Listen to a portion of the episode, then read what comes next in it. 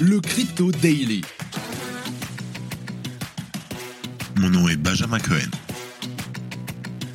Et vous êtes bien sur le Crypto Daily.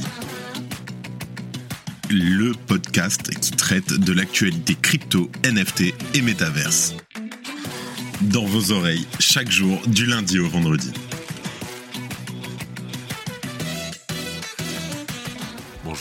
J'espère que tu as passé un super week-end et on est reparti tout de suite pour une nouvelle semaine d'épisodes. Avant de commencer, j'aimerais remercier tous ceux qui m'ont envoyé des commentaires sur cette première semaine. Sachez que ça me fait beaucoup avancer et c'est ainsi qu'on va pouvoir toujours vous proposer un contenu de meilleure qualité. Allez, c'est parti. Fun fact, Bitcoin est opérationnel depuis 5000 jours aujourd'hui. Aujourd'hui, on va parler des mineurs. Que vont-ils devenir après The Merge? En deuxième news, les États-Unis saisissent 30 millions de dollars en crypto à la Corée du Nord. MicroStrategy vend des actions pour acheter du Bitcoin. Et on exclut cette semaine une quatrième news, et oui, il y a eu quelques news pendant le week-end, les NFT de Solana ont commencé à exploser. Mais avant tout ça, le coin du marché. Here comes the money. Here we go.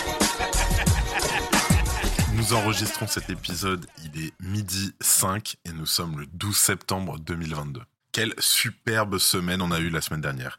Pour info, la market cap globale est passée à 1,07 trilliard avec une augmentation sur la semaine de plus de 6,5%. C'est super. Les volumes sont en hausse sur les 24 dernières heures de 20% et nous avons bien sûr sur la semaine Bitcoin en hausse de quasiment 12% qui a passé finalement la barre des 22 000 dollars. Un Ethereum en augmentation de 11,5% qui s'échange aux alentours des 1750 dollars. En troisième et quatrième position, nous avons Tether, l'USDC, le BNB en cinquième qui est très proche des 300 dollars avec une augmentation de 8% sur la semaine dernière. Le BUSD, le XRP avec une augmentation de 10%. Le Cardano, le sol en neuvième position qui a fait une très belle semaine avec une augmentation de 20% et qui se retrouve dans les 38 dollars. Et nous avons en dixième position le Polkadot, toujours à la course avec le Dogecoin. Allez, tout de suite, nous passons à la première information. Que va-t-il advenir des mineurs après The Merge? C'est un fait. The Merge met clairement les mineurs d'Ethereum sur la touche. Même si les mineurs ont contribué au succès certain de la chain, que vont-ils devenir? D'un côté, certains évoquent une reconversion dans le cloud computing ou l'intelligence artificielle. D'autres envisagent de devenir validateurs pour la nouvelle chain 2.0. Comme tu le sais, le mining nécessite du matériel puissant et coûteux, surtout pour les cryptos comme Bitcoin ou Ether. Le mineur a donc besoin de super ordinateurs équipés de plusieurs cartes graphiques qu'on appelle des GPU, d'une carte mère puissante et d'un système de refroidissement efficace. Multipliez ensuite ce matériel par dizaines ou par centaines dans les plus grosses fermes de minage. Que faire de tout ce matériel après le passage en proof of stake Hive Blockchain, le géant canadien du minage crypto, a commencé à extraire d'autres coins exploitables avec des GPU en prévision du merge. Théoriquement, la société pourrait encore aujourd'hui exploiter Ethereum classique, Litecoin, Monero, Dogecoin, etc. Il y a des dizaines de crypto-monnaies encore en proof of work. La firme déclare également que ces cartes GPU peuvent être utilisées pour des applications de cloud computing ou d'IA, ainsi que pour des implications d'ingénierie, notamment la modélisation scientifique de la dynamique des fluides, au même titre que Hive Blockchain, Hut8 Mining, pareil, un géant du minage, souhaite lui se reconvertir dans le domaine de l'intelligence artificielle. La société déclare vouloir, je cite, réutiliser ses machines pour fournir l'intelligence artificielle, l'apprentissage automatique ou le service VFX, Visual Effect, aux clients sur demande. Et il y a d'autres mineurs qui sont moins importants, pour qui l'extraction de crypto alternatives n'est plus rentable, qui envisagent eux de revendre leur matériel. Pour info, avec une vague de revente de GPU, cela peut supposer une probable saturation du marché, avec bien entendu une perte sur le prix du matériel. Est-ce que vous vous rappelez il y a quelques années comment il n'y avait pas de carte graphique nulle part? Eh bien là, ça va être l'inverse. Il va y en avoir partout. Donc si vous êtes des gamers, etc., profitez-en, c'est maintenant. Dans la mesure où les mineurs disposent d'Ethereum, ils peuvent envisager de devenir validateurs pour le processus Proof of Stake d'Ethereum 2.0. Autre alternative, basculer dans l'extraction d'Ethereum classique, ETC, qui utilise un mécanisme de consensus Proof of Work pour valider les transactions. Mais d'abord, qu'est-ce qu'Ethereum classique? En fait, Ethereum classique est né en 2016 suite à un piratage d'un smart contract sur le réseau Ethereum qui a provoqué le détournement de plus de 10% des Ethers alors en circulation. Il s'agit de la continuation de la blockchain Ethereum originale, lancée en 2015. Après la controverse sur le hack DAO, je te mets bien sûr tous les liens en description, Le projet Ethereum s'est scindé en deux. Ethereum que nous connaissons aujourd'hui et Ethereum classique, en raison de divergences idéologiques et de la manière de résoudre le vol de jetons lié à la DAO. L'objectif sous-jacent et l'infrastructure d'Ethereum classique sont les mêmes. Fournir une plateforme publique pour gérer les contrats intelligents et des applications décentralisées ou DApps. Le jeton de cette blockchain est donc Ethereum classique.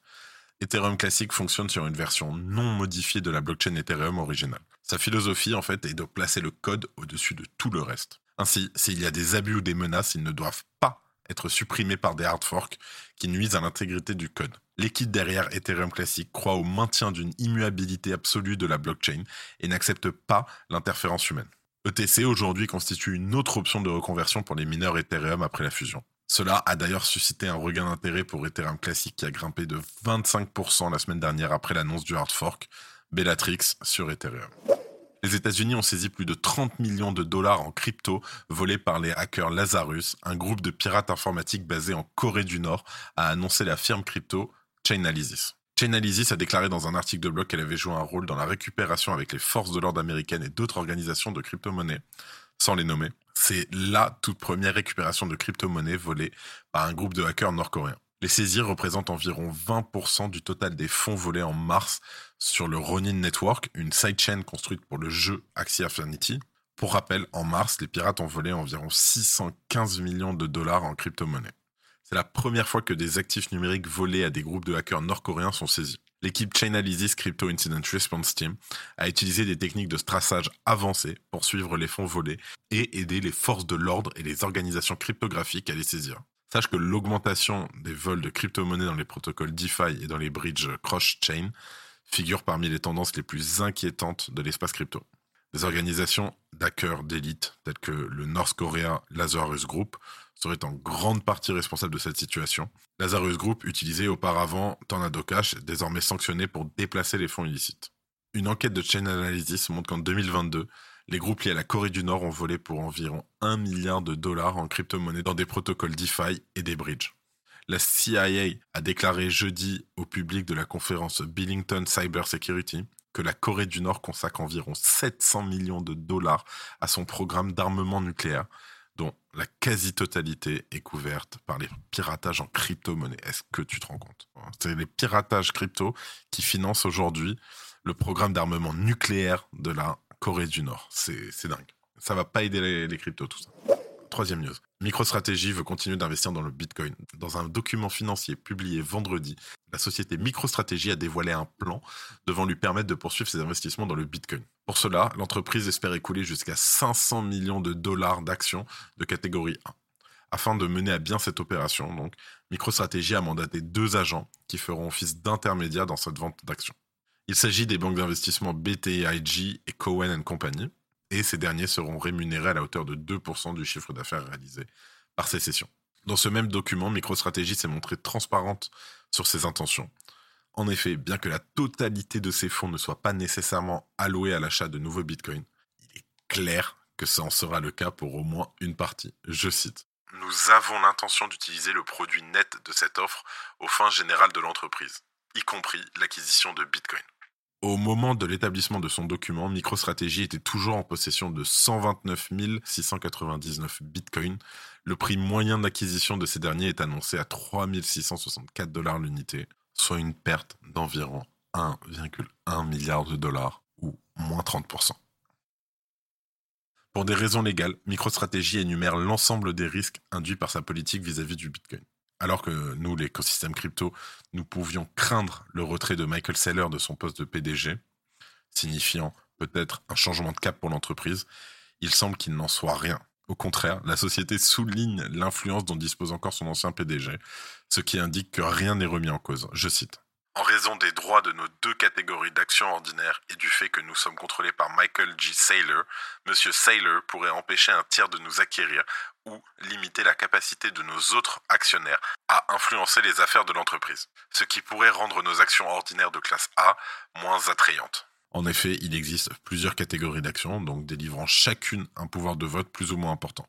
En l'occurrence, les actions de catégorie B détenues par Michael Saylor lui assure un poids non négligeable dans les choix de MicroStratégie. D'autre part, la description que la société a fait d'elle-même dans ce document financier apporte une preuve supplémentaire de sa volonté, de sa stratégie de hodler ou holder.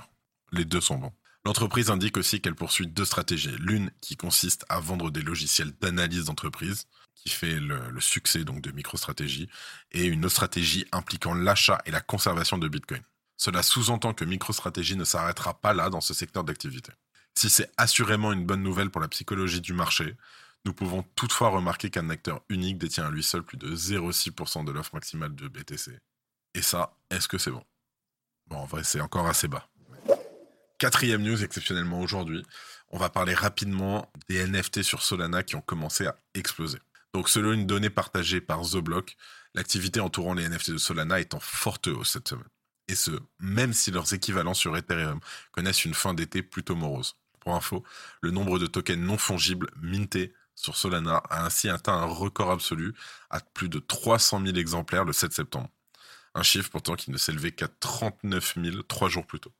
Les volumes de transactions liées aux NFT ont également logiquement progressé, atteignant un record absolu à 11,5 millions de dollars le 6 septembre dernier. La plateforme de vente de NFT Solana Magic Eden a particulièrement profité de ce regain d'intérêt, puisqu'elle représenterait 36% des parts de marché le 7 septembre dernier. C'est en train de devenir énorme, Magic Eden, pour info.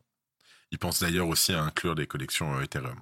Lorsque les premières collections de NFT ont été proposées sur Solana, elles ont suscité quelques moqueries l'an dernier. Il y avait en effet encore beaucoup de copies de collections d'ampleur disponibles sur Ethereum, à l'instar des Bored Mais l'écosystème semble s'en être éloigné, comme l'a souligné Chase Barker, le responsable du développement de la fondation Solana. Un des avantages des NFT de Solana sont leurs bas coûts. Les frais sur Ethereum restant élevés et certaines collections ont atteint un prix faramineux qui les rendent inaccessibles pour beaucoup d'investisseurs. En conséquence, plusieurs collections sur Solana ont commencé à faire parler d'elles. C'est le cas par exemple de Youth, qu'on a vu la semaine dernière. On note par ailleurs que les volumes se rapprochent fortement entre Solana et Ethereum. Exemple, pour la semaine du 5 septembre, les NFT Solana représentaient 43 millions de dollars de transactions contre 62 millions de dollars chez Ethereum.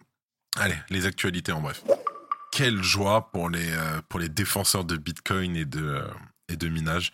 En effet, Arkane Research a publié un rapport montrant par A plus B que le mining de Bitcoin est un atout dans la lutte contre le réchauffement climatique. Il subventionne les énergies renouvelables et réduit directement les émissions de méthane. C'est magnifique. Je vous invite tous à lire ce rapport. Alors que l'Union européenne multiplie les initiatives pour se doter d'une réglementation commune sur les cryptos, le Royaume-Uni vise beaucoup plus grand le gouvernement de Liz Truss songerait à faire du pays une terre d'accueil privilégiée pour les acteurs du secteur. C'est ce qu'a révélé mercredi le secrétaire au Trésor Richard Fuller. Il a également profité de l'occasion pour livrer quelques détails de cette politique. Je te mets le lien. L'horloger américain Jacob Co a récemment dévoilé sa luxueuse montre Bitcoin, l'Astronomia Solar Bitcoin, une montre extraordinaire en édition limitée à 25 exemplaires. Au Canada, Pierre Poilièvre vient d'être élu comme le chef du Parti conservateur. Ce dernier s'est régulièrement montré en faveur des cryptos. C'est donc une très bonne nouvelle pour l'écosystème crypto canadien et nord-américain, surtout après le scandale des convois de la liberté et du blocage euh, des comptes bancaires des manifestants. Je vous mets un article en description pour comprendre tout ce qui s'est passé au Canada. Et pour finir, on va terminer sur un clin d'œil astucieux de Google au Merge. En signe de soutien à la prochaine mise à jour Merge d'Ethereum, le géant de la technologie Google a indiqué le temps restant jusqu'à la mise à jour avec un compte à rebours.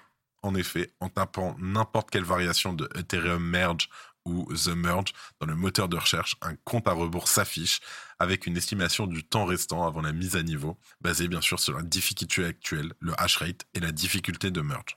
Sur le côté, on peut voir deux pandas heureux qui courent l'un vers l'autre, les mains tendues, et qui sont censés se rapprocher à mesure que la date du merge approche.